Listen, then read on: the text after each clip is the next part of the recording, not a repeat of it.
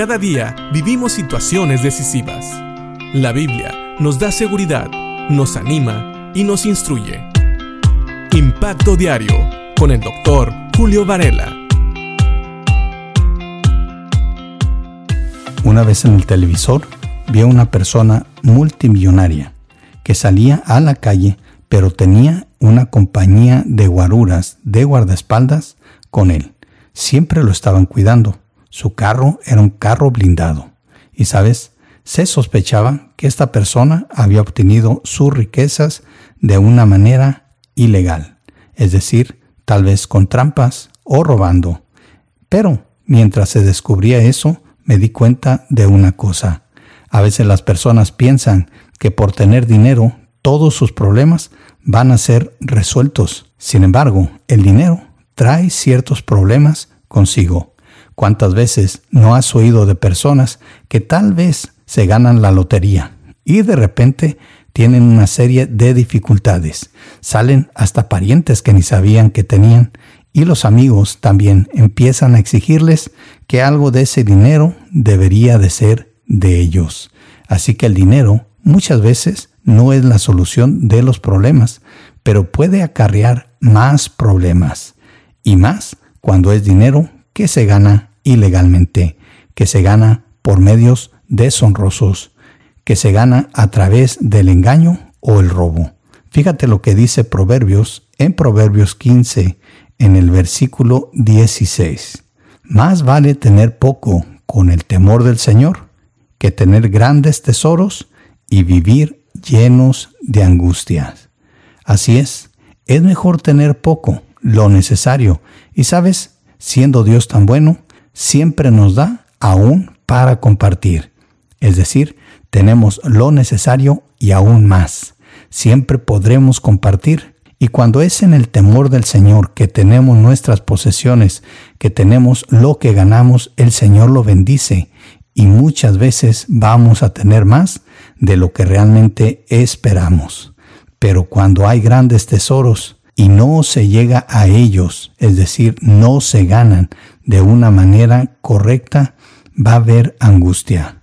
También he sabido de personas que se sospecha que andan en malos pasos y tienen mucho dinero y usan hasta chips y guardaespaldas para su familia, para sus hijos, para aquellos que aman. Los tienen que proteger de una manera increíble porque saben que lo que ganaron no lo ganaron bien y hay personas siempre buscando su mal. Así que pensemos en esto. Muchas veces pensamos que el dinero puede ser la solución a todos nuestros problemas y sabes, el dinero no es malo. El amor al dinero es lo que es malo, porque muchas veces por amar el dinero más que a Dios, mucha gente hace cosas que no debe de hacer y se meten en dificultades, en problemas que llegan a llenar su vida de angustias. Así que no te aflijas si Dios te ha dado y tienes riquezas y tienes tesoros bien ganados, que son bendición del Señor entonces eres una persona afortunada, porque la Biblia también habla de bendecir a sus hijos, de bendecir a aquellos que hacen las cosas en el temor a Dios, de bendecir a aquellos que trabajan duro.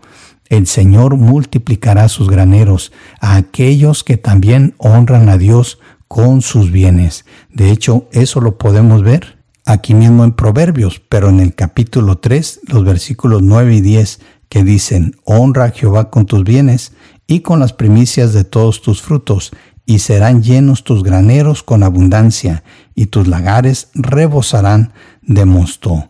Cuando nosotros honramos a Dios primero con nuestros bienes, entonces Dios va a bendecir. Como puedes ver, el tener mucho no es pecado, menos cuando viene por ser bendición de Dios, pero sí el obtener riquezas ilícitas.